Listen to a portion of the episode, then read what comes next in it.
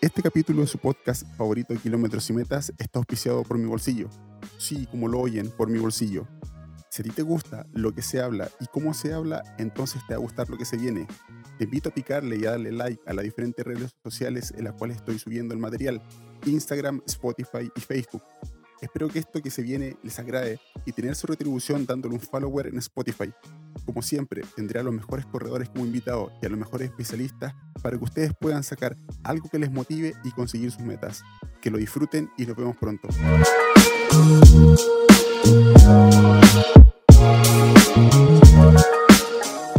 Remigio, ¿cómo estás? ¿Qué tal, amigo Sergio? Todo bien.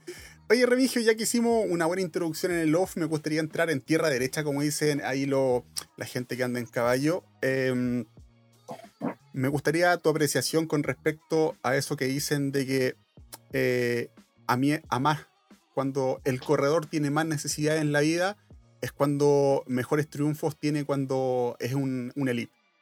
Sí, bueno, creo que eh, ese pensamiento eh, identifica a muchos deportistas eh, aquí de la región, también aquí en zona andina de Perú.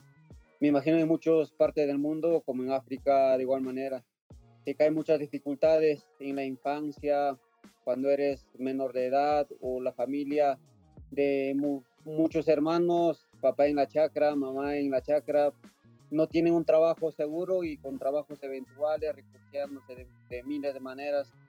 Nuestros padres siempre nos trataron de apoyar y, y en algún momento uno escoge el mundo de claro, al principio tal vez era por necesidad, buscar algún regalo o algunos centavos ganarse, ganarse y al, y al final me termina e, enamorándose de esto y ya como una pasión que ya no, uno no quiere soltar.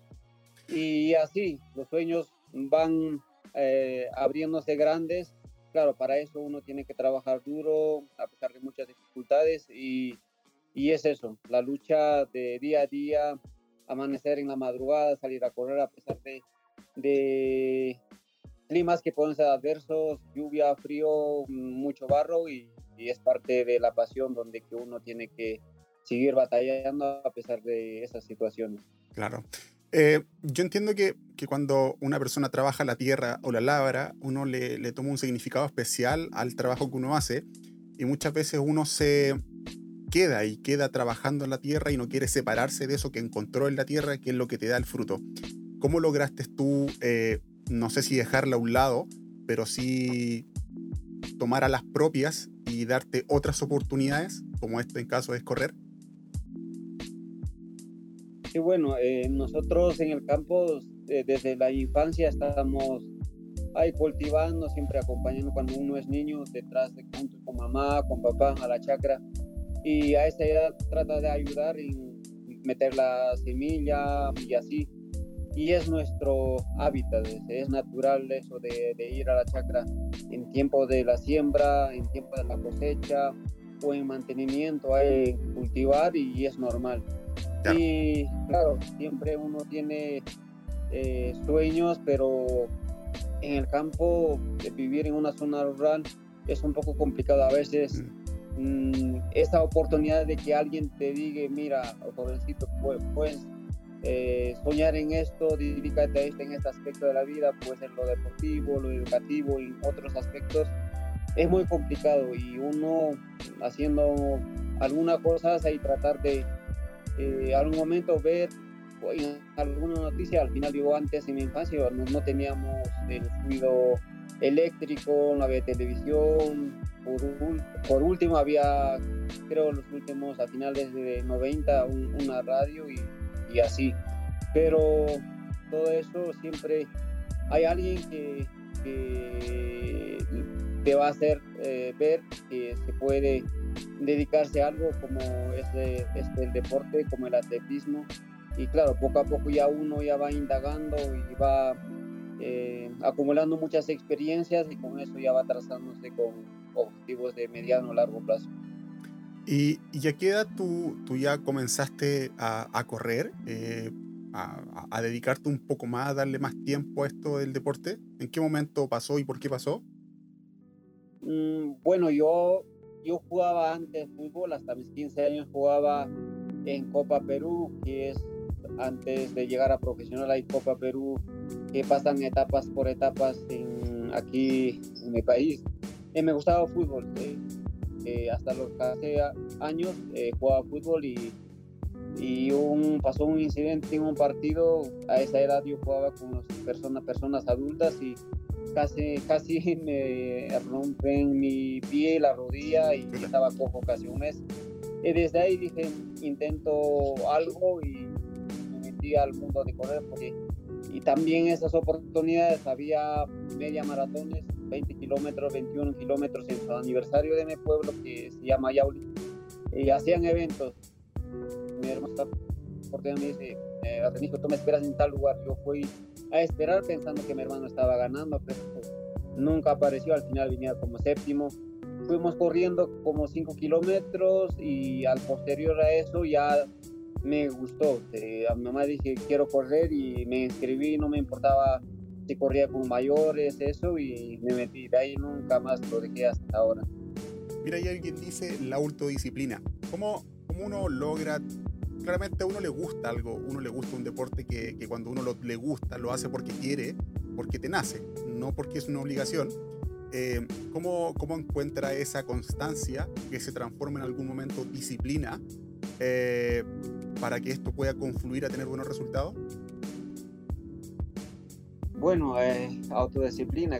El deporte lo que practicamos nosotros, como es un deporte individual, si uno no es consciente de lo que tiene esos sueños, tiene esos objetivos, es muy complicado conseguirlos. Y las experiencias mismas te van enseñando. Yo sé que he pasado muchas competencias tal vez mm, mal planificadas, eh, siempre cada competencia te da un aprendizaje y de ahí te va enseñando también qué no hacer, qué hacer.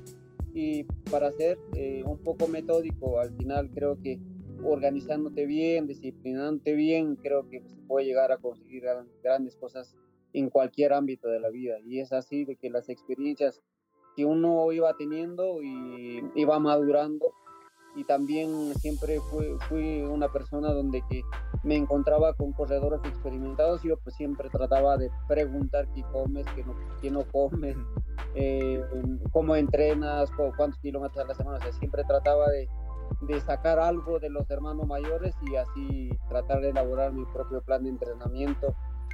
o sea, al final tiene, uno tenía que ser eh, entrenador, nutricionista, fisioterapeuta, o sea, de todo y y afrontar de esa manera para seguir adelante ahí, entrenando, preparándose, porque eh, antes hablar de aquí 20 años atrás es, es, otra situación y no era la visión que tenemos ahora. No había redes sociales para enterarte, para buscar un plan de entrenamiento, nutrición, carreras y, era un poco complicado, pero, pero siempre estaba convencido de que en algún momento soñaba tener una marca deportiva como mi sponsor y, hasta conseguirlo tenía que seguir trabajando.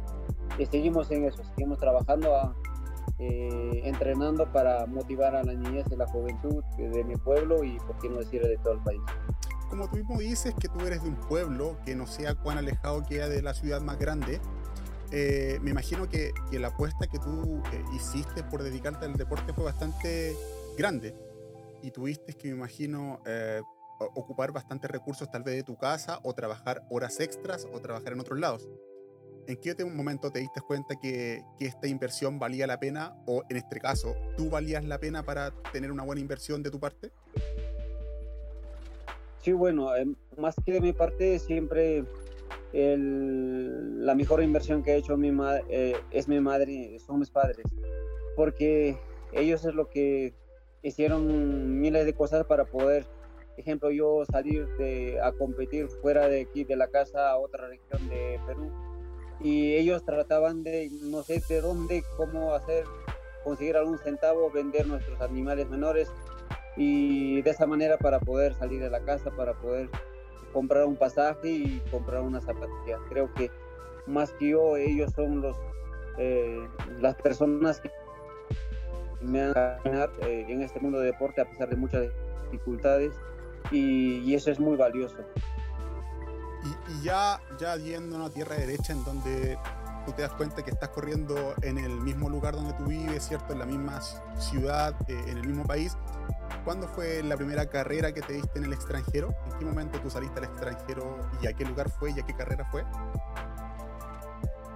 Bueno, la primera vez que salí fuera de Perú fue en, en el año 2009 eh, donde que fui al Campeonato Sudamericano de Maratón a Buenos Aires, lo cual era un sueño hecho realidad. En algún momento dije, puedo volar en el avión y, en esa oportunidad eh, ha sido ese, ese sueño que tuve que me metí a este mundo de correr, porque claro, como digo, antes de 2000 no sabía a qué mundo me metía de ahí me, me di cuenta de que había grandes corredores como José Castillo Izarra, que estaba en Huancayo, Miguel Márquez, grandes maratonianos en su época. Y con ellos ya uno se inspiraba, ¿por qué no salir como ellos que se van saliendo fuera de Perú?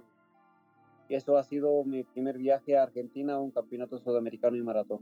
Eso fue el 2009 y, ¿y cómo te llegó la, por, disculpa por decir esto, la locura de irte en el 2016 2017 al Maratón de Sables. ¿Dónde apareció esa locura en ti o, cómo planeaste todo eso? Porque, a ver, una ultra son 170 que uno, entre comillas, lo puede ver por internet, ahí en YouTube, en cualquier lado, pero irse a, Marruecos a correr 230 kilómetros, ¿dónde sacaste esa idea? ¿Quién te, quién te convenció? Bueno, eso es algo, alguna decisión loca, porque atreverte, tomar esa decisión de ir a, a maratones sables, mm, o sea, no es una cosa de irte a agarrar una zapatilla y correr una maratón de 42 kilómetros.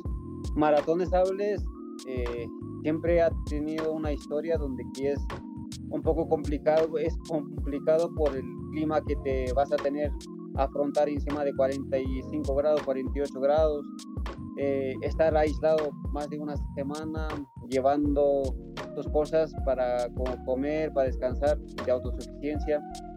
Y bueno, tomé esa decisión porque en esas eh, oportunidades tenía amigos en Lima, en la capital, donde que justo eh, alguien vino de Marruecos como el que ha inventado la maratón de sables, el señor Patrick. ¿Ya? Y tenía una reunión con un amigo en Lima y este amigo me conocía a mí y le ha propuesto, ¿por qué no? Eh, llevamos a un peruano para eh, el evento de maratón de sables y faltando una semana me hacen conocer y yo sin saber el formato de la carrera tomé esa decisión y llevando muchos geles. te cuento de que he llevado geles porque te pedían 2.000 calorías diarios y yo no sabía en qué, en qué conseguir calorías, o sea, no tenía comida liofilizado, o sea, no, no tenía nada, simplemente cogí geles, algo de proteínas, algo de barritas y con eso me fui a Marruecos a afrontar los 250 kilómetros en el desierto de Sahara, pero ha sido una experiencia inolvidable eh, porque en ahí aprendí de cuán importante era tener un plato de comida, una cuchara de comida y, y tampoco eh, a veces tenemos cosas innecesarias y ahí te das cuenta que la pequeña cosa o sea, el valor de, de, la comida, el valor de las cosas y nos enseñó mucho. A mí me enseñó bastante la maratón de sables. He estado casi 10 días y ha sido una experiencia muy buena para mí y para la vida y para, para transmitir, como siempre digo, a los chicos que vienen atrás. Hay una pregunta que hacía alguien por ahí que me, me, me parece muy, muy interesante. Claro, cuando uno corre trail, está, acostumbrado a ser prácticamente minimalista, llevar lo mínimo posible, lo esencialmente posible para poder correr. En el maratón de sable eh, no hay paz, no hay puntos de referencia tan continuo, entonces es como se dicen, sálvate solo sálvate como puedas y llega al otro lado como tú puedas nomás. Eh, ¿Cuánto pesaba la mochila y cómo, cómo te enfrentaste a decirte de un rato para otro, oye, a ver, Remigio, tranquilo, aquí hay que llevarte una mochila grande? Sí, amigo Sergio, mira, eh, mi mochila, aunque no me creas, pesaba sin el agua, donde tenía que llevar los bidones, pesaba 11, 11 kilos y medio. Al final habré salido con 13 kilos y era un sobrepeso. O sea, y otros que eran corredores marruecos ya que eran experimentados, que siempre estaban adelante, ellos, llevaban como 6, kilos y medio, ah. que era lo, o sea, lo mínimo. Y yo otro 50% más, o sea, un 100% más del peso lo que llevaban ellos. Pero, y otro, otro aspecto era de que yo no llevaba polaina. Mm. Y imagínate meterte con la zapatilla a las, en las dunas en el desierto, se metía lleno de arena, de ahí tenía que sacar, sacar las medias y era complicado. He pasado momentos desagradables en muchas etapas mm, y cuando entra la arena, la zapatilla ya te empieza a rozar con el movimiento, con la pisada, te saca una herida, imagínate. Pero sí disfruto, yo al final terminé muy contento porque había o sea, una experiencia inolvidable con grandes experimentados como los marroquíes, también fueron europeos y en algún momento ya había visto como el maratón de Vulcania y, y ha sido una experiencia muy buena. Y, y bueno, ese 2017 eh, me imagino que fue bastante intenso porque acá veo que tú estuviste, bueno, en carreras internacionales, en el Cruce Colombia, en Andes Race y en Hill Trail de, de Benoit. ¿En qué momento ya, en ese momento ya tenías todo más profesionalizado en tu vida? ¿Todo mucho más ya analizado? ¿O, te faltaba tiempo para poder analizarlo mucho más, lo que estabas viviendo y lo que estabas experimentando? Mm, sí, bueno, siempre he tenido grandes amigos en Capital de Lima. Justo quiero saludar, aquí está Salvador Ruiz, Diego Navarro, Marco Lari y muchos amigos eh, que me trataban de ayudar porque como digo de que yo estoy un poco aislado de la capital y es un poco el acceso para ir hasta allá. Eh, necesito viajar más de 10 horas en el bus, es un poco complicado para hacer algunas cuestiones y sé que no tenía muy planificado todavía, pero eh, los amigos siempre me ayudaban a tratar de canalizar de qué manera para financiar los pasajes y las, las empresas privadas que iban sumándose de eso tomábamos el dinero para poder eh, solventar los gastos del pasaje y así viajar a los eventos. Y también hay eventos como Cruce de los Andes, el señor Sebastián Tagle, Tagle ha sido una gran persona que siempre me invitó todo pagado y en ahí casi nunca me he preocupado de viajar. Y, eso es una gran ayuda para um, deportistas como yo. Y, también hay otros eventos donde que uno tiene que afrontar como fui a, ese Francia en Vanuisi y corrimos eh, creo que 56 kilómetros, no me recuerdo. 68. Y en eso tengo una anécdota. sí, sí, y en eso tengo una anécdota de que llegué faltando dos horas a la partida, un viaje muy largo, tomé vuelo Lima-Madrid, Madrid-París, de ahí tenía que ir vía terrestre por Suiza y aún a esa localidad de Francia. Llegué 2 de la mañana y la partida a 4 de la mañana sin, sin dormir casi nada, sin comer sin comer y, y así meterme, me metía a cambiarme y llegué al hotel, cambiar mi indumentaria y, y, ha sido una experiencia muy buena también para, para ver a ver cómo el cuerpo reaccionaba sin haber dormido nada de nada, sin haber comido nada. Y del grifo del caño del hotel tomé parte a vaso de agua y con eso afronté tantos kilómetros y que he pasado momentos malos, pero al final terminé en quinto lugar en ese evento y son, son experiencias que te enseñan de todo para un poco para planificar cuando uno tiene viajes tan largos, eh, o sea, para organizarse muy bien y, y, al final todo va sumando para seguir avanzando. Es bueno lo que tú comentas finalmente porque tú, como comenzamos hablando de tu inicio, de que no fue simple, no fue fue dado por la, por la masiva cantidad de dinero que tú tenías, sino por el esfuerzo, por el empeño que, que le diste tú, ¿cierto? Y por el amor que te pusieron tus padres, ¿cierto? También eh, el, el poder económico que, que, ellos te pudieron brindar en ese momento. Em, y ya estamos en el 2017, que ya hablamos de la Maratón de Sable, ¿cierto? Y en el 2018 nuevamente participaste en la Maratón de Sable. Eh, ¿Por qué te revertiste ese plato y, y, y por qué fue eh, esa carrera, que ya tenías muchas otras carreras más internacionales participando, porque nuevamente participaste en una carrera que es súper cansadora, que, que, la preparación es grande, ¿cierto? Y que después el post carrera, el, el recuperarte esa carrera también es largo. ¿Por qué nuevamente participaste? Sí, bueno, tomé esa decisión de volver a Maratón de Sables allá a Marruecos, eh, porque fue así como un objetivo muy claro de terminar en el Sé que en la etapa larga hice una mala estrategia, salí muy rápido y el, y el Rachid, el Moravite, quien es el que ganó ya más de cinco ediciones, y no me dejó, no me dejó, siempre estaba ahí detrás, detrás, detrás muy rápido, como te digo, porque en la etapa larga de 16 kilómetros la partida es 11 y 30 de la mañana y en pleno calor del desierto de Sahara y llegaba la sensación casi 50 grados. Y al final terminé, deshidratado en kilómetro treinta y tantos y los marroquíes lo que te llevan es por las dunas, se va uno, se va a la derecha, otro se va a la izquierda.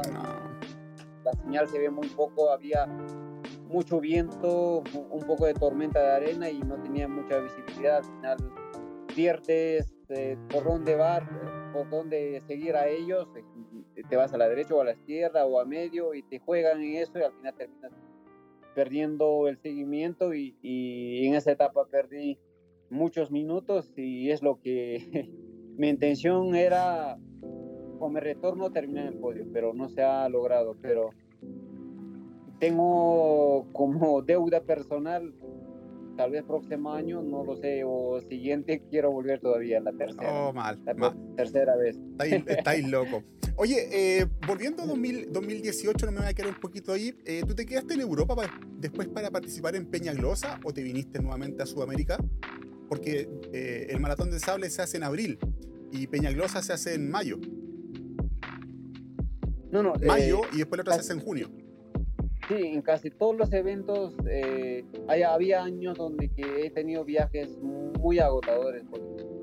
Yo, me recuerdo en, en 2018-19 creo, regresé del Mundial, aterricé en Lima, tenía un compromiso en México, en Jicotepec, eh, una ultramaratón de 60 kilómetros, y de frente otro, tomar otro vuelo, llegar a México y, y claro, eso no es, no es recomendable y no no era tan dable hacer eh, tantos viajes tan así tan seguidos y pero son aprendizajes donde que ahora ya me ya me ya me organizo muy bien y no cometer esos errores de tener competencias tan seguidos porque el cuerpo no es una máquina y el viaje es al final lo que te desgasta más que la competencia. Yo siempre he sentido eso.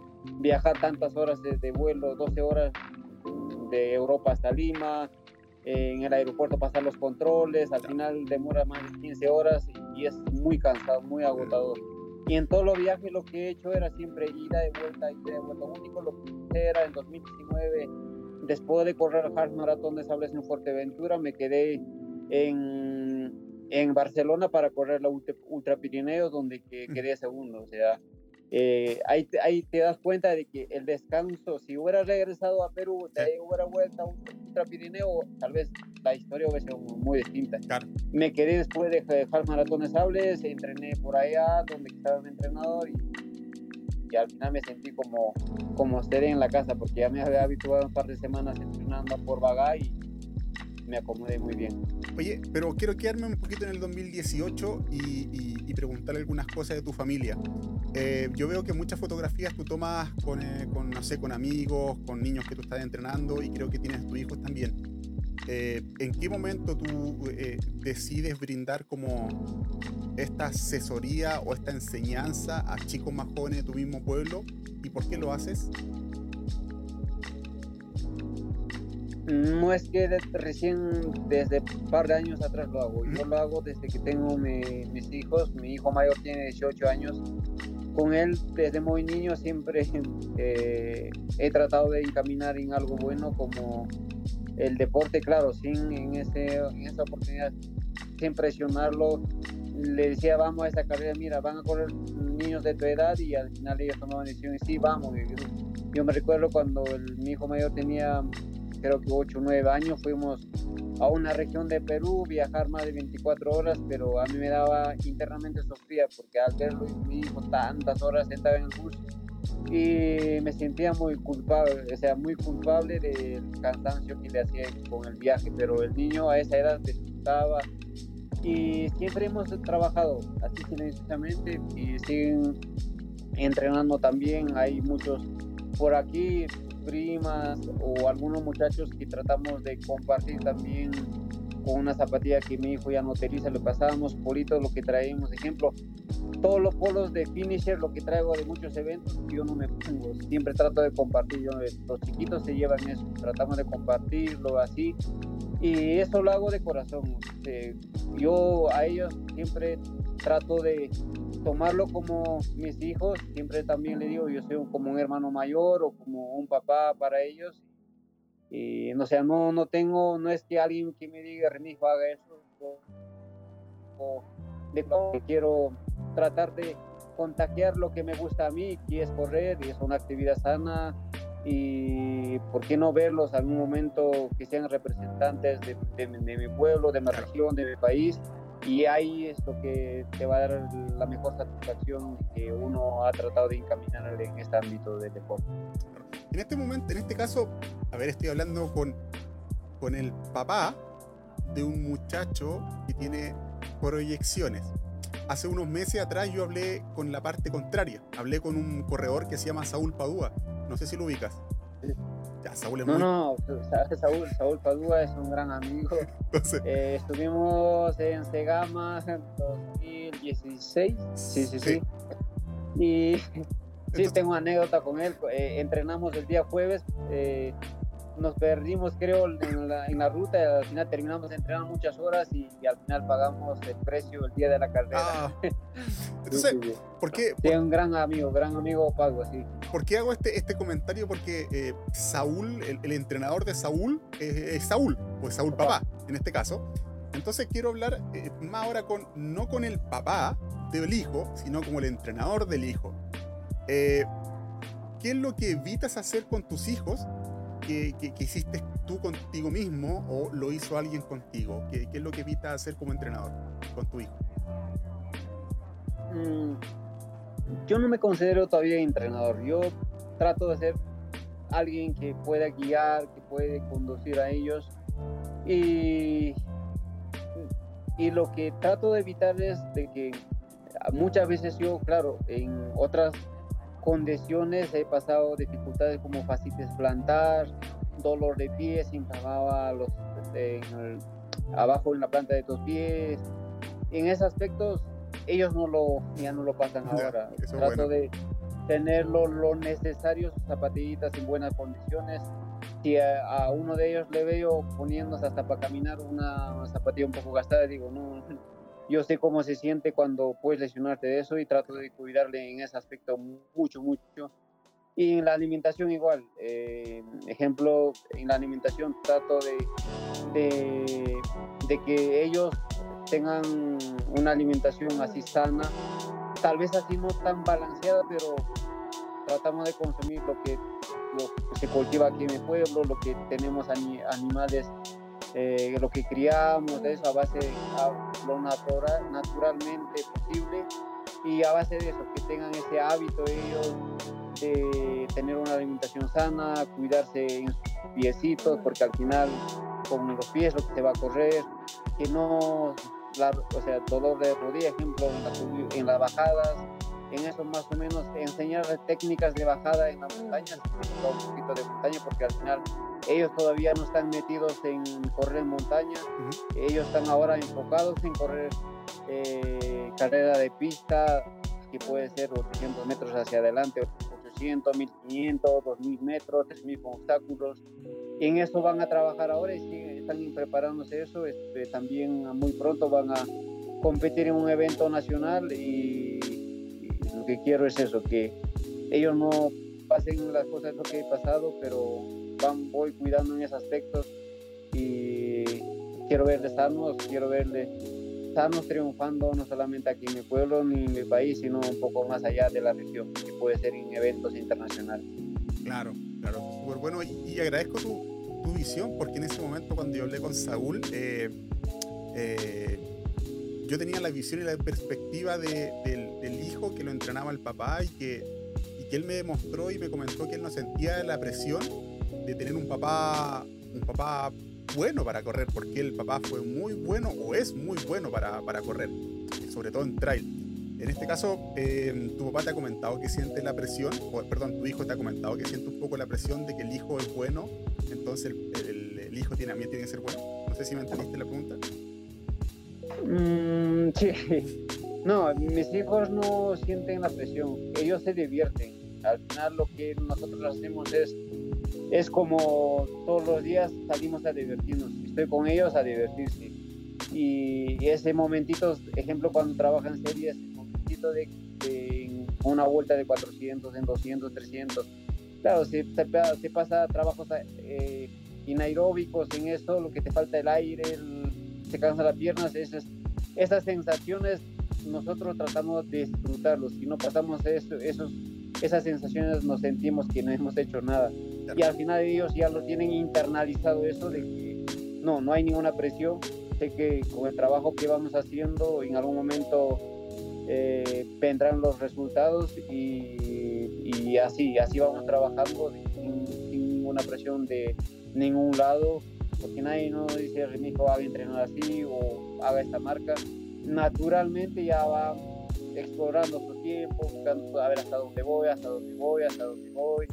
Y así, así vamos trabajando con ellos y, el sueño que tenemos nosotros, te, te comparto, es que son muy grandes, son muy grandes como, como los noruegos, eh, no sé si habrá visto porque corren en pista eh, y hay tres hermanos que compiten, el sueño es los tres, de los tres chicos que algún momento que puedan correr juntos en un evento, en el mismo evento. Y, a ver, a ver cómo va, seguimos trabajando y esperemos que se concrete en algún momento.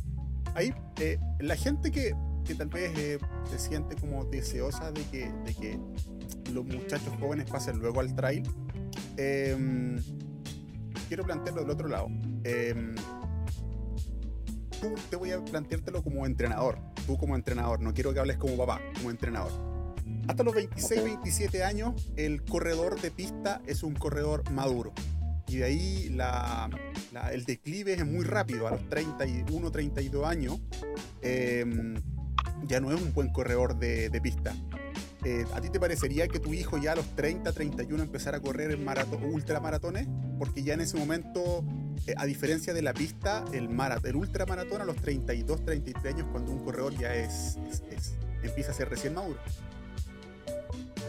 Sí, eh, no, le hemos pensado con mi hijo mayor hasta el próximo año, no, este año 2021, en diciembre, tengo la invitación para mí, para usted y para mi hijo también Ah, ya. Y no sé, viendo el, calendario, yo veo a mi hijo entrenando, ejemplo, en, trabajo de fondo, 18, 20 kilómetros, hasta me gana a mí entrenando un poquito intenso. Y, en el cruce se corre más de 30 kilómetros, o sea, faltarían otros días más. Y creo que fácilmente se puede adaptar a eso y no sé, también sueño, como digo, algún momento correr, competir, papá y hijo juntos, tal vez en esa distancia de una carrera por etapas, pero eh, separados en 25, 30 kilómetros como el cruce, o en algún momento seguramente iremos como, como puede ser una carrera vertical en Italia o en España, como Transvulcania, que es la eh, vertical que se corre. En eso para que experimente a ver cómo va. Y tal vez en eso a partir de 27, 28 29 años y puede probar en una media maratón, una maratón de, en montaña y claro, lo vamos a eh, vamos a estar viendo cómo va evolucionando en sus entrenamientos y todo lo seguro va a decir, no, mira, papá, quiero ir allá, vamos. vamos a, tener, vamos a tomar esa decisión y seguramente vamos a aparecer por ahí en la montaña. Y es, interesante esta pregunta o lo que yo te planteo porque eh, la gente que tal vez es, ve YouTube o ve a los corredores buenos no se interiorizan mucho eh, con respecto a la edad del corredor. En este caso, por ejemplo, tú tienes, estás por los 38, 39 años. Eh, hay un corredor que el apellido es Eras, está con 47, 48 años y es uno de los mejorcitos de España. Eh, Miguel Eras. Miguel Eras, hay, creo que es Toffol Castañer está por la misma edad y es uno de los mejorcitos con 48 años, de los mejorcitos en donde hay uno de 25 años que empieza, que quiere tratar de alcanzar a TOEFL, pero TOEFL le gana siempre. Entonces, por eso te pregunto el tema de la edad y quiero de ahí mismo hacer tu, pregunta, la pregunta. Em, ¿Por qué el 2019 fue un buen año para ti y crees que esto se va a poder repetir?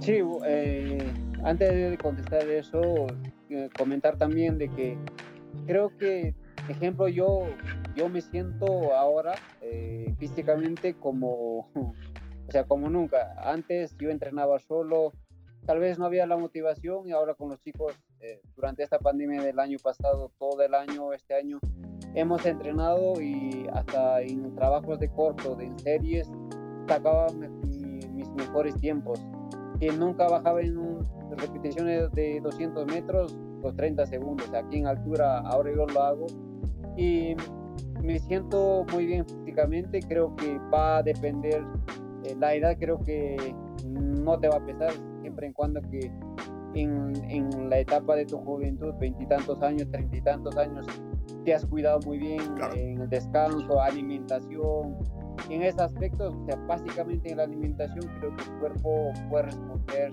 eh, muy bien a los 30, ahora tengo 38 y 39, 40. Como comentaba Miguel Eras, ya es mayor de 40 años. Hemos corrido último en 2019 Transvulcania y no como un chaval que fue adelante y al final chapamos en kilómetros setenta y tantos. Y bueno, va a depender bastante del cuidado que uno va a tener al cuerpo y de esa manera para que pueda responder. Y la pregunta lo que me hace del 2019, eh, sé que no ha sido todavía mi mejor año, pienso que este año, el segundo semestre, puedo hacer grandes presentaciones, si no que nos permite, por la situación que estamos viviendo por pandemia, si no el próximo año 2022 será el mejor año en mis participaciones en ultramaratones me siento muy bien, ahora ya con mejor motivación de mis hijos, eh, de mis hijos, voy a estar viendo también ellos. Eh, este año yo pienso que ya uno de ellos o los dos van a poder salir a un evento internacional, un sudamericano de su categoría, o tal vez ya mayores, y eso va a ser una motivación extra para mí, de igual manera para tener mejores resultados. ¿Tú qué has visto tú te has visto para la gente que está acá y que después va a escuchar el, podcast, eh, siempre en las maratones hay una, hay, siempre hay imágenes que son más importantes de quien gana la carrera. ¿A qué me refiero con esto? De que muchas veces el que gana la carrera, manito en alto, ¿cierto? Un aplauso, pero el que se arrastra para llegar a la meta, de repente es mucho más recordado que el que gana la carrera. Eh, ¿Por qué digo esto? Porque en, en Ultra Pirineu, eh, está la imagen mágica, en donde sale Killian ganador, pero está la otra imagen mágica, en donde tú te estás eh, sacándole el jugo a la naranja. ¿Cachai? Sí, mm, sí, hay eventos donde que puede haber momentos, tal vez no es de llegada o por ahí, como lo que hiciste ese de exprimir naranja ha sido un momento tal no lo sé, gracioso o algo anormal, porque nunca han visto un corredor en kilómetro, encima de kilómetro 60, en un habituamiento que tome sus cosas y empiece a preparar su, su, naranja o algo así.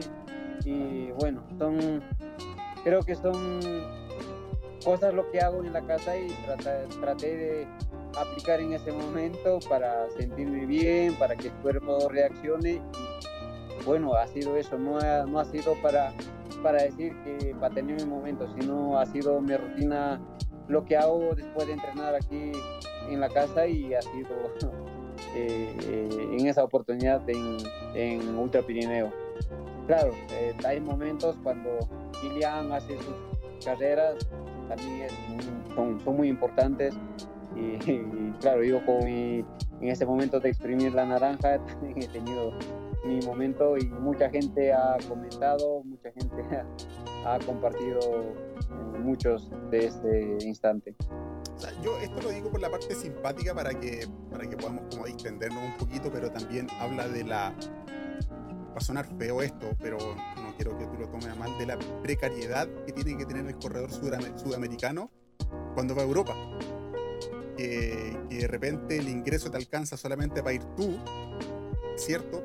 Va solamente para ti y no te alcanza tal vez para un staff o una persona que te pueda acompañar como para hacerte el paz o, esta, o, esta, o este aporte de, de insumos para, para, los sectores de habituamiento. Sí, en ese aspecto mm, nosotros vamos como niños o niños jóvenes o atletas abandonados. Te vas a Europa, ejemplo Luis Alberto Fernando, en un Vulcania tiene mínimo 15, 18 personas que van a asistir en ciertos, divididos en ciertos puntos de habituallamiento. Y ellos lo que nos ganan es en eso. Llegan a un habituallamiento, hay personas que van cambiando frontal, hay personas que van metiendo barritas a la boca, soplas metiendo o cambiando la mochila. Y mientras que uno va desde lejos aquí, desde nuestra región, y tiene que buscar dónde buscar un hidratante, como estás cansado en persecución, hasta ni puedes ubicarlo. O sea, dónde está isotónico, dónde está fruta, dónde... Para que te des cuenta ya lo que ibas en marcha ya te dejaron. Claro.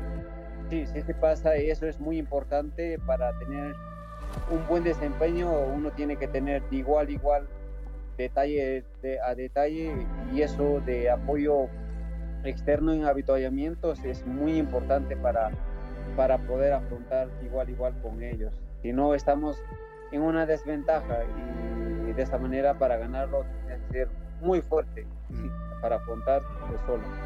O sea, no sé si tú ubicas a Joaquín López.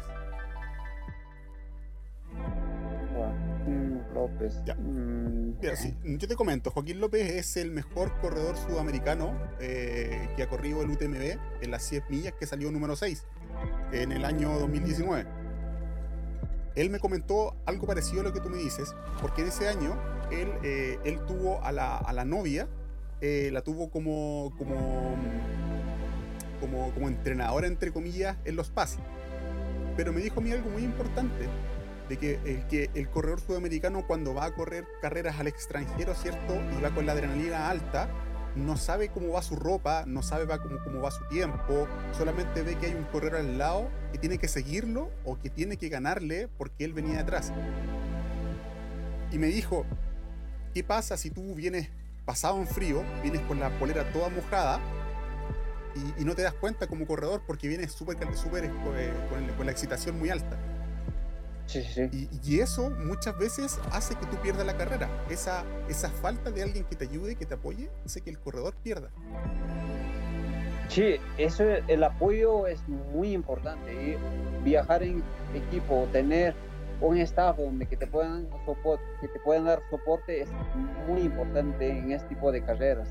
Imagínate ese momento de exprimir la naranja, tal vez yo hubiera tenido una persona ahí no me hubiera dicho, no, ya no hagas eso, vete, toma esto, metemos agua, agua y detrás del ruso de Miguel Eras. ¿Cuánto perdí en ese momento de exprimir la naranja?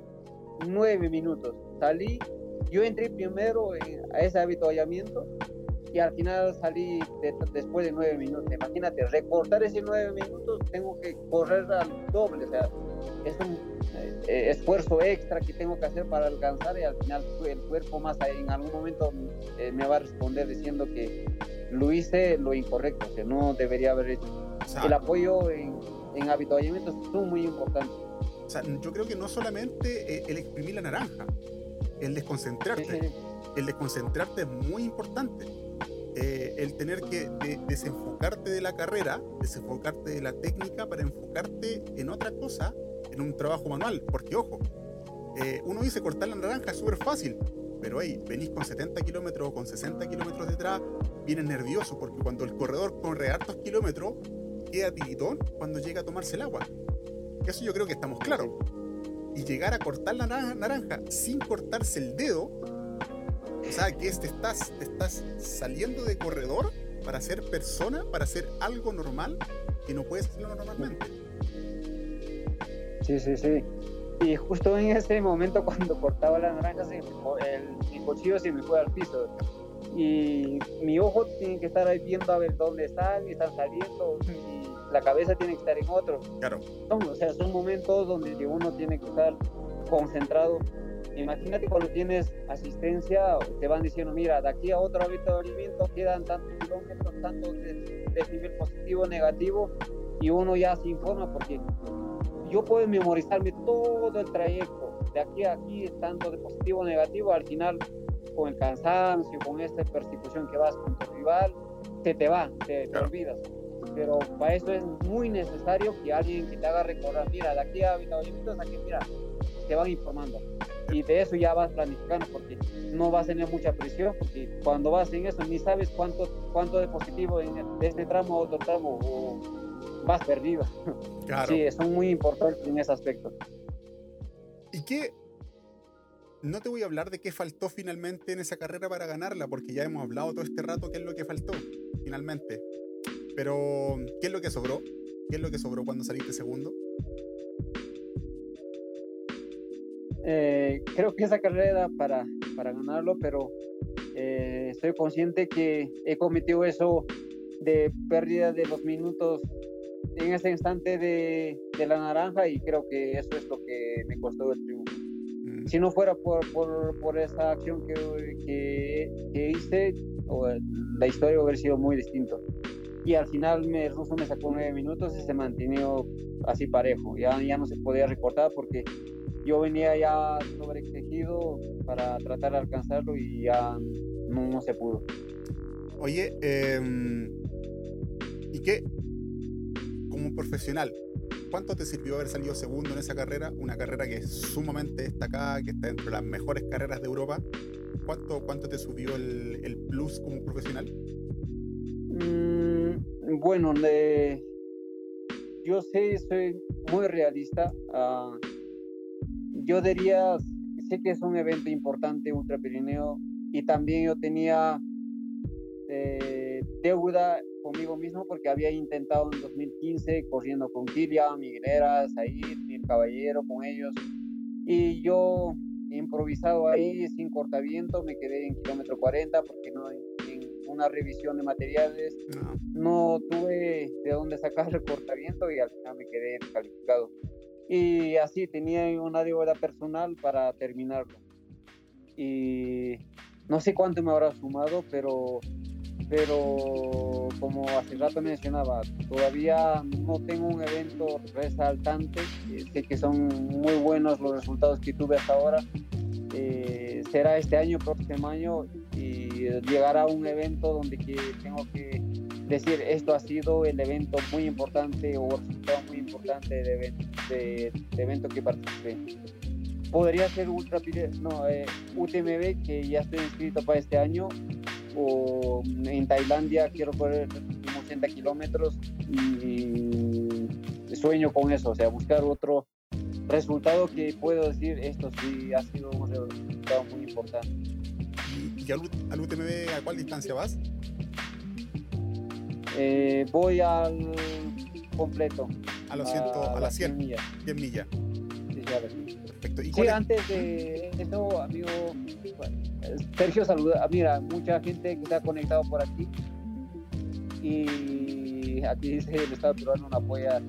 Sí, lo que toman es que como el trail y montaña no es un deporte olímpico, con eso siempre se toman que el apoyo es muy mezquino, o sea, no con las justas para, para ir a un evento sudamericano, mundial, hacen, sacan los pasajes y ya. ¿Y, por qué? Porque no hay un apoyo a los que estamos en eso, que salimos para prepararnos eventos similares de un mundial que puede ser como en Tailandia, que pues, antes de eso podría ir a un evento, un CCC en eso. Eh, la justificación es que el deporte de trail y montaña no es, no es olímpico y con eso al final no hay apoyo. Y de esa manera muy difícil para seguir avanzando, porque uno tiene que tener experiencia en esas distancias de lo que va a ser el evento mundial y para llegar muy bien. Hay que, hay que tener en consideración finalmente de que, de que el trail es un deporte que está, está en auge constante, está un auge, un auge muy, muy constante eh, la gente que, bueno, yo los dejo invitados para que escuchen el podcast. Hay muchos corredores que, que, tengo ahí en el podcast que son, que son españoles, que son muy buenos, que han tenido muy buenos resultados. Y, la constante es la misma, finalmente, que hay poco, hay poco apoyo o poca marca eh, que quiera apoyar al corredor en general. Tal vez en tu caso, en tu caso en, Perú, no sé cuántos hay finalmente, pero son pocos los corredores muy destacados a nivel peruano que se puedan ser visualizados en el extranjero. Y a esto hay que sumar de que hay pocas carreras internacionalizadas que se corran en Sudamérica. Entonces, ¿qué es lo que pasa con eso? Como hay pocas carreras internacionalizables en Sudamérica, hay pocos corredores de diferentes países sudamericanos que puedan asistir. Entonces eso hace de que finalmente poca gente o poco, poco corredor sudamericano pueda ser visible para las marcas para que la marca pueda apoyarlo o aportar o, creer en él. Sí, eh, sé que el trail y montaña están recién en crecimiento aquí en nuestra región, en Sudamérica, y no hay un, Ultra Pirineo, no hay un, un, un Segama Sport, no hay un cierre Senal por aquí. Los únicos eventos, de ejemplo, sé que como Cruce de los Andes son de otro formato por etapas. Ahora Patagonia Run, que va a ser este fin de semana, es también un evento que tiene varias distancias. Y aparte de eso no lo hay, no hay. Y para mostrarse creo que necesariamente uno tiene que salir fuera de aquí de la región, que puede ser un evento por Europa o en Estados Unidos, para que alguien se fije en, en nosotros. Claro. Hay muchos deportistas como que aquí en Perú, como José Manuel, eh, también es de Arequipa, igual vive en el campo, eh, seguramente ahora está en la chacra trabajando, entrenando y sea, hay mucha, muchos talentos por esta zona en la región y es muy complicado, tiene que haber eventos así bien marketeados en ese sentido para que alguien pueda fijarse, mira, ahí hay un, un buen corredor que tiene buen prospecto para poder eh, dar soporte en cuanto al apoyo donde que puedan financiar para hacer un circuito mundial, porque hay muchos eventos eh, de ese tipo como Golden, Golden Series de Salomon, por ejemplo ahora de, Spartan Trail, hay muchos eventos de ese tipo y para estar en ese presente es muy complicado. Pero, y, el 80%, no, mejor dicho, el 98% de las carreras eh, muy conocidas se hacen en Europa o en Estados Unidos o en Asia. Eh, por lo cual es más complicado eh, que las marcas se fijen en uno, porque hay que ser honesto finalmente. En, Sudamérica es mejor visto el, el corredor que no gana ninguna carrera porque tiene más eh, seguidores, por ende las empresas aportan más en él, antes que el corredor que tiene beneficios, que tiene resultados, porque las marcas no aportan en él. Y ahí con esa, con esa, con ese gesto me lo dijiste todo. no, eso es bien claro. O también conozco, hay corredores, tal vez no son en resultado excelente, resultado no lo tienen, pero tienen muchos seguidores y por ese lado tienen mejores apoyos. Claro, y imagínate un muchacho, una jovencita o un joven que vive en una zona rural, ni no sabe bien manipular el celular, qué es Instagram, qué es fanpage, todo eso y puede tener mejor resultado, pero si no lo trabaja en ese sentido de en las redes sociales, es muy complicado conseguir un sponsor. Ahora las marcas ya no te piden, a ver, certificado, diploma, resultados, ahora te, te van a pedir con qué nombre estás en las redes sociales como Instagram, como fanpage y de acuerdo a eso van a ver vale, o sea, es factible o no es factible apoyar a él como sponsor y de esa manera te evalúa. Y hay mucha gente, hay mucha gente que, tal vez no tienen mejor resultado, pero tienen mejor apoyo que, que muchos talentos o muchos jóvenes que pueden tener mejor, mejores rendimientos en lo deportivo. Y no, no, lo digo eh, no lo digo como de forma de forma peyorativa o mirando para abajo a estas personas, pero también pero hay que es como un tirón de oreja a las marcas en las cuales eh, priorizan otras cosas.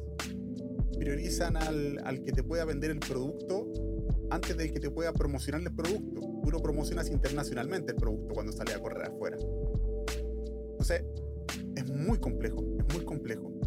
Eh, pero, pero no me quiero alejar un poquitito de esto porque esto es como la crítica que siempre se hace y que siempre hago con todos los muchachos. Créanme que, créanme señores, que esto no es solamente en Sudamérica, esto pasa, bueno, pasa en Colombia, pasa que he hablado con colombianos, pasa en Ecuador, que he hablado con gente ecuatoriana que está ahí en el podcast, que lo pueden buscar. He hablado con gente de España, que son países que son entre comillas de primer mundo, y pasa exactamente lo mismo que las marcas quieren prácticamente que el corredor le haga el, el comercial para promocionar el, el, producto que, no corresponde. Pues el corredor está para correr y la marca está para promocionar al corredor, no al producto.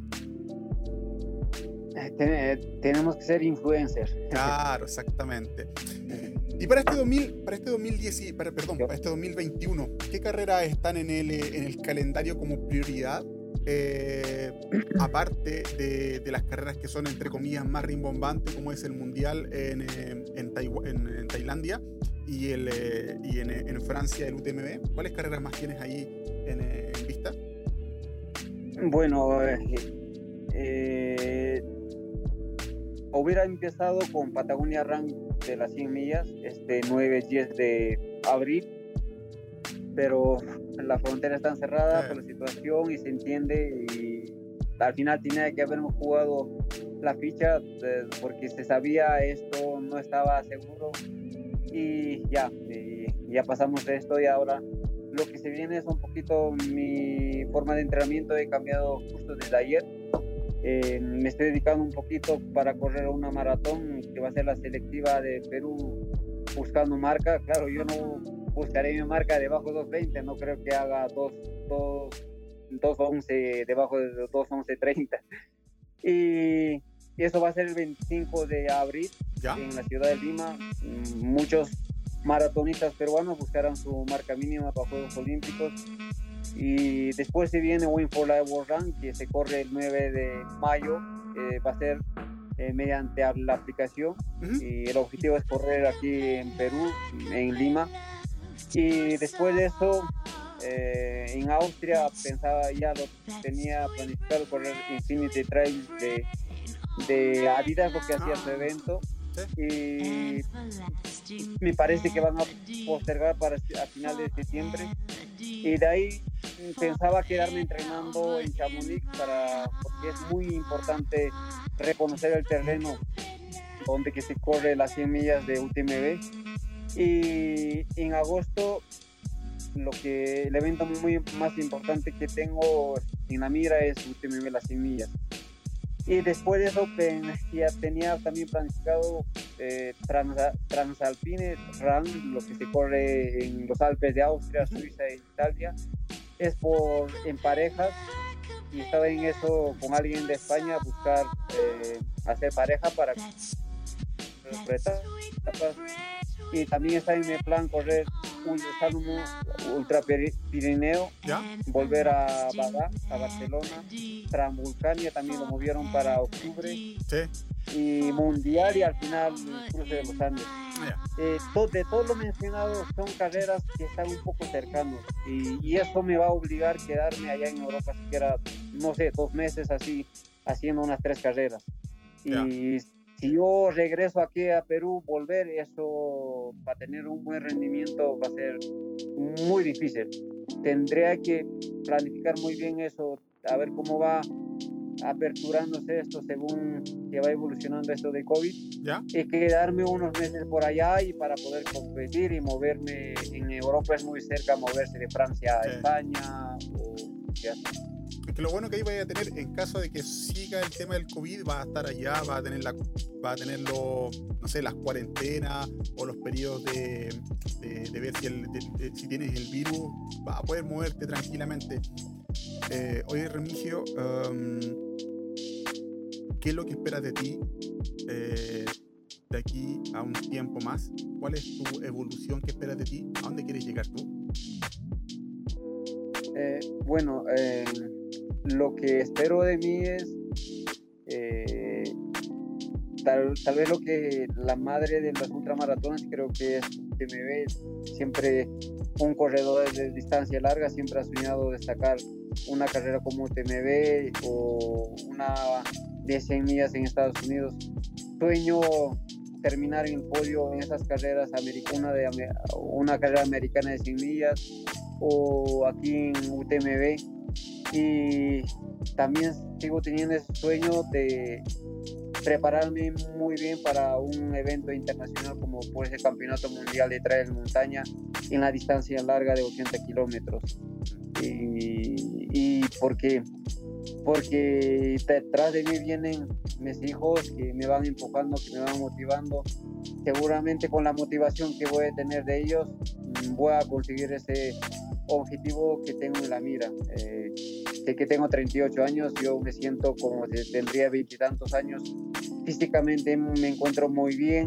y siempre digo de que la alimentación es muy primordial. Yo en ese aspecto años y a años voy cuidándome, trato de comer bien, cuidarme bien y sé que hay reinicio para muchos años más y, espero conseguir esos objetivos eh, de aquí más adelante. Oye, eh, ya que estamos hablando de carrera y me lo hablamos nosotros, yo antes de conversar con cada persona siempre converso unos minutos antes para tener un feeling, para tener un contacto, para que ellos me conozcan un poquitito. Eh, claro, me habláis de carreras de 120 kilómetros, 160, 200 kilómetros eh, y la carrera de años que estáis haciendo. ¿Cómo, cómo, cómo están los estudios? ¿Cómo está, mm, cómo está eso? ¿Cómo, mm, ¿Cómo te ha ayudado esto para formarte como profesional? Eh, amigo Sergio, no le entendí la pregunta. Cuando yo hablo con la gente, no, siempre converso un poquitito con ellos, ¿cierto? Y y me interiorizo las cosas personales de ellos. Tú me dijiste que tú estabas estudiando. Ah, bueno. Eh, ¿cómo, cómo, cómo, eso te ha servido a ti para madurar tanto en lo profesional como también en la, en la parte deportiva? Bueno, eh, hasta no tener mi título de, de como profesional, eh, no puedo decir todavía que me falta sacar mis papeles en la universidad aquí en, la zona, lo que es en, la región que es Huancavelica. He estudiado pedagogía, educación primaria. No, puedo, no ejerzo todavía ahora, tengo papeles formalmente.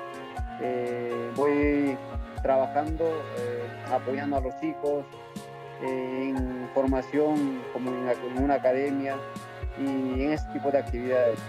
Y me, ayudó mucho también la formación académica que tuve para madurar en lo deportivo porque eh, estar con profesionales en este ámbito te hablan del perfil que debes tener como un profesional y al final dan volados. En, lo deportivo también eh, me ha enseñado muchísimo tantos viajes que tuve, eh, tantas amistades en muchos países del mundo.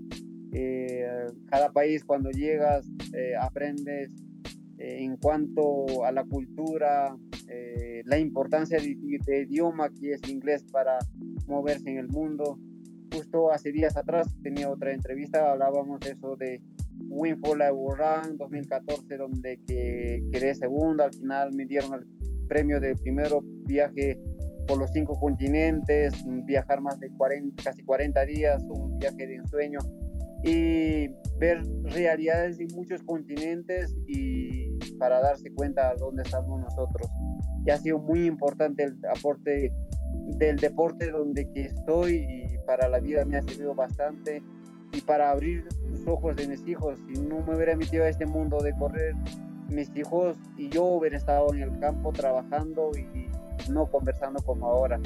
Eh, nosotros ahora tenemos más o menos otro eh, tipo de visión, otros otra filosofía, no solamente para nosotros, sino para, estamos compartiendo con los eh, niños y jóvenes cercanos aquí, los que están inmersos a nosotros, no solamente con ellos, siempre hay personas también que nos hacen consulta en por las redes sociales, por otros medios, y estamos para compartirlo eso y, eso es lo más valioso. Y de justo pues se conectaron aquí grandes personas, personas que he conocido también como Alonso, aquí eh, está conectado, un fuerte abrazo.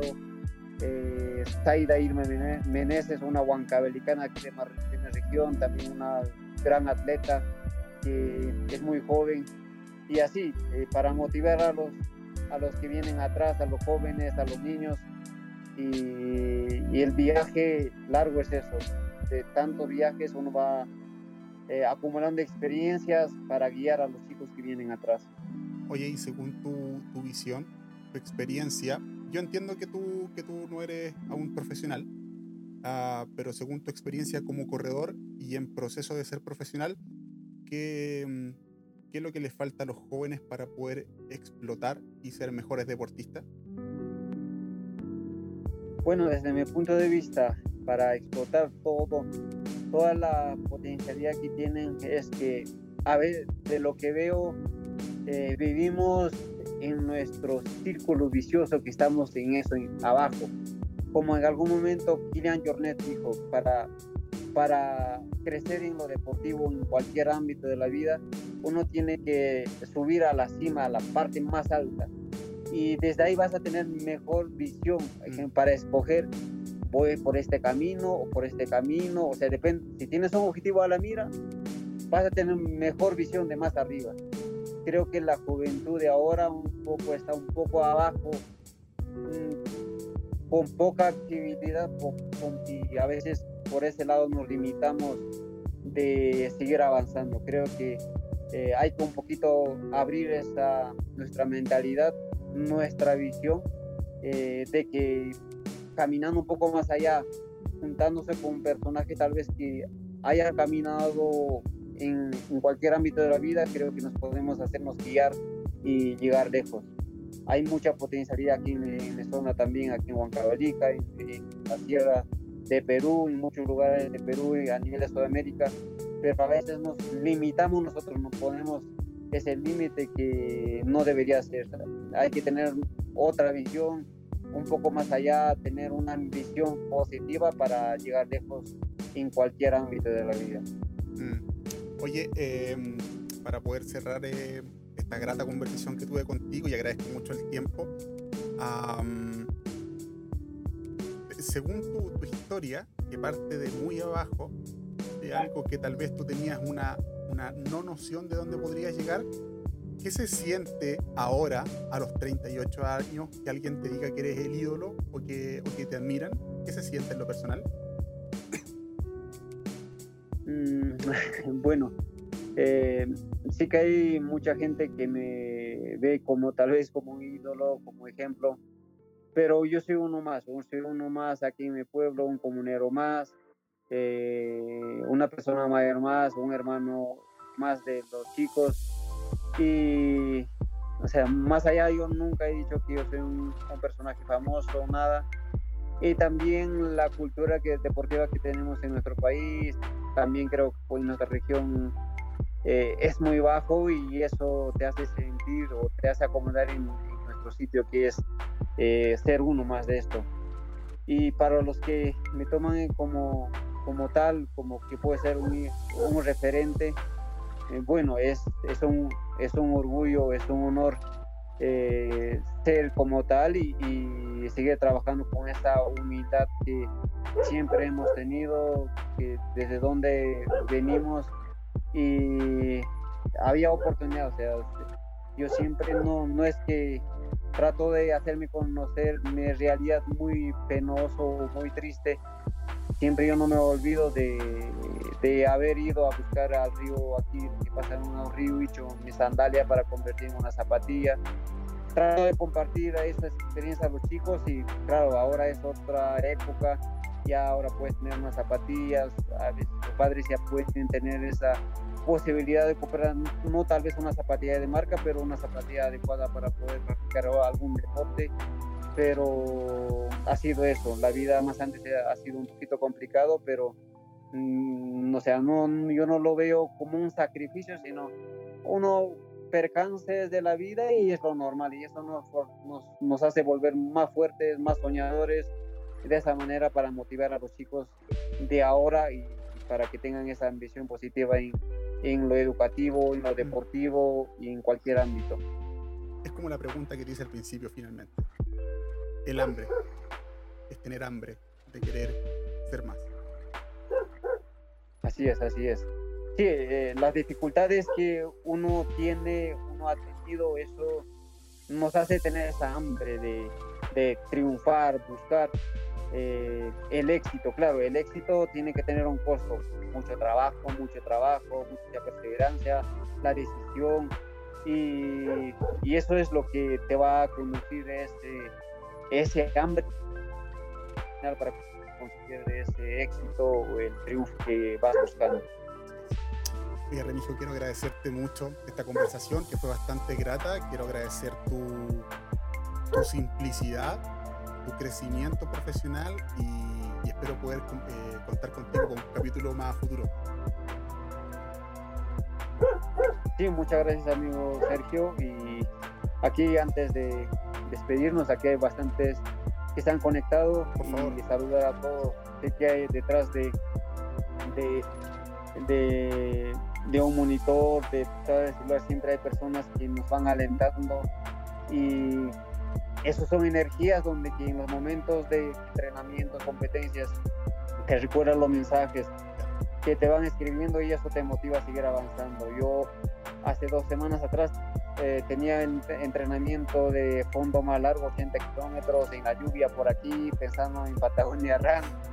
Y me recordaba a los chicos ahí animándome, a mis hijos, a los niños y a las personas. Eh, sé que entrenar en casi 5.000 metros sobre el nivel de más es un poco complicado, pero con la motivación, con los mensajes que nos van brindando tantas amistades, tantas personas, tal vez no le conozco, ejemplo aquí Alexander, y así, ellos son los motores, la energía extra que nos van transmitiendo a distancia.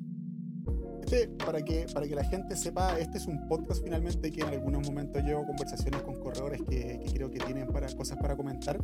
Em, si a ustedes les, parece claramente, en dos días más este podcast va a estar subido ahí en, en Spotify, en iTunes y en Evox para que lo puedan escuchar cuando están corriendo, cuando están entrenando, cuando están trabajando o cuando están haciendo sus quehaceres para que lo puedan disfrutar y reescuchar a Remigio, un gran corredor peruano, el mejor segundo corredor en Ultra Pirineu, el mejor segundo corredor a nivel sudamericano en el año 2020 según ITRA eh, y una gran persona, un futuro profesional y estoy seguro que como profesional, como coach futuro va a ser muy bueno. Muchas gracias por tus palabras, amigo Sergio. Y encantado, en cualquier, en otro momento estamos para poder compartir, para poder conversar y en parte estamos abiertos. Gracias, Remigio, que esté muy bien. Muchas gracias, saludos a todos. Chau. Así que muchachos, em, el podcast va a estar disponible en unos días más para que lo puedan escuchar, para que lo puedan disfrutar. Eh, así que quedan cordialmente invitados en